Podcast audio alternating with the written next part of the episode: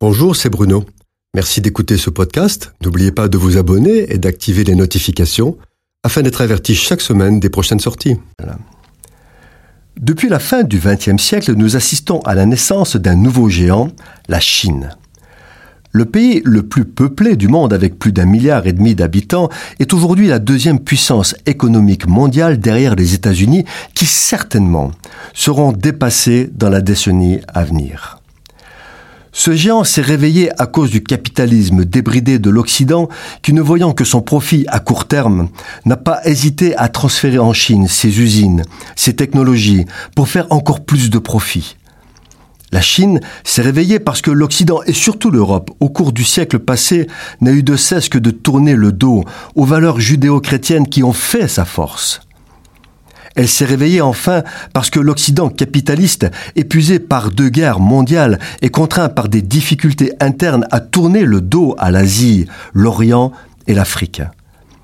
Il a laissé une porte grande ouverte à la Chine qui s'est empressée de combler le vide, développant ce qu'elle appelle les nouvelles routes de la soie nous assistons à une montée en puissance économique incontestée de la Chine, mais aussi militaire, car elle effectue un réarmement de grande envergure. C'est un pays où la contestation intérieure est immédiatement réprimée avec violence. C'est le pays où il y a aujourd'hui le plus de condamnés à mort dans ses prisons. Le Parti communiste est tout puissant et son président est élu à vie.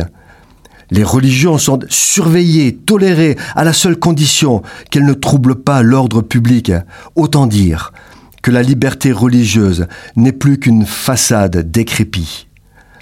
La Bible n'est plus diffusée qu'en cachette.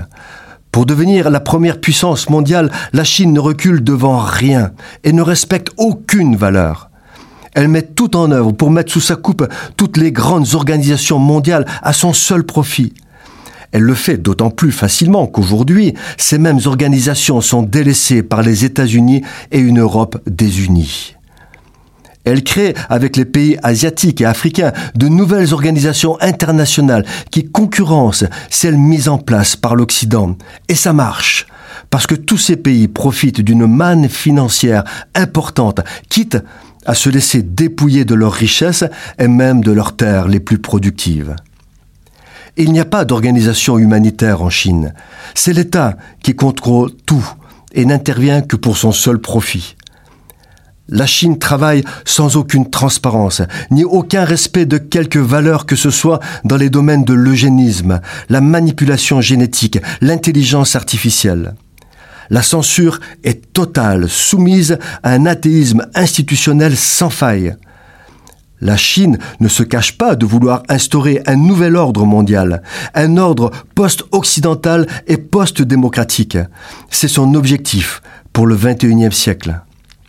Le peuple de Dieu doit se mobiliser dans la prière pour soutenir les enfants de Dieu qui sont encore en Chine et qui continuent malgré tout à diffuser l'Évangile. Se mobiliser aussi parce qu'avec Dieu, il n'y a pas de fatalité. Il peut encore changer le cours des événements afin que le mal ne l'emporte pas. Cette chronique a été produite par Bruno Oldani et Jacques Cudeville.